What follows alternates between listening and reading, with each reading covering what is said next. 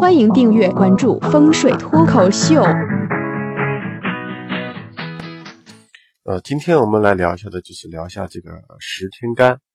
那么天干地支这个概念呢，在中国传统文化里面是非常重要的这么一个概念。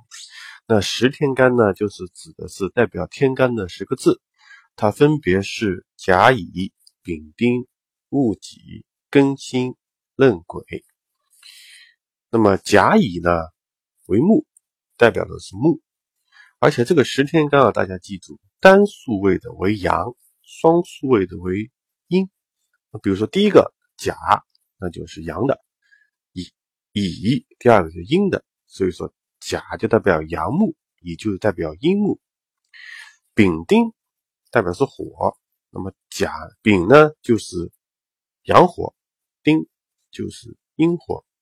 同理啊，然后这个戊己分别是阳土、阴土，庚辛分别是阳金和阴金，然后壬癸，壬癸在哪两个字呢？壬就是那个任我行的任，把单人旁去掉，代表的是阳水。癸呢，不是大家害怕那个鬼啊，是葵花的葵，把草字头去掉，这个字念癸，癸水啊，其实它代表的是阴水。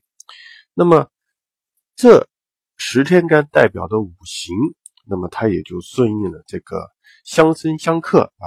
比如说这个木克土，土克水，水克火，火克金，金再去克木，形成了这么一个循环。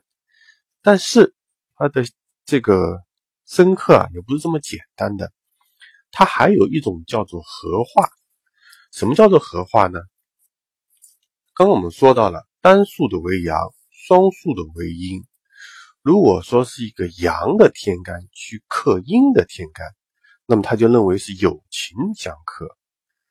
打个比方呢，就像是阳的天干呢，相当于一个男生啊，阴的天干相当于一个女生。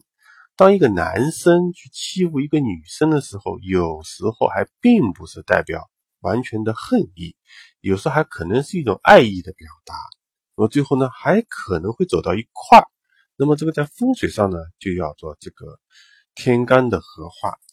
打个比方，第一个啊，拿第一个甲木来打比方，甲木什么呢？阳木，它克什么？它克土，木克土。但是当它遇到己土啊阴土的时候，它这个克字啊就克不起来，就不是那么狠。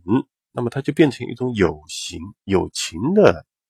啊，相克，那么这个呢，我们称为合化。所以说甲木遇到己土还合化为土，他们两个在一起还当做土来看，就是说这个男生去欺负这女生，最后他们俩还走到了一起，变成了一个土的这么一个集合。那么这就是在天干当中非常重要的一个合化的概念。那么。有一次我上课，我就问同学了啊，我说我举了这么一个例子，你们还能够举出别的例子吗？